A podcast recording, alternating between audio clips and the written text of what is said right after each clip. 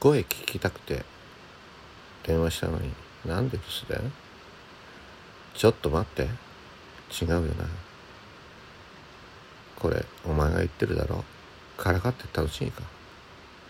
いや怒ってないよ。言ってるだろ？お前の声が聞きたかったって。どんな形であれお前の声には。俺は癒されて明日も頑張れるから。少しでも声聞けて嬉しかった。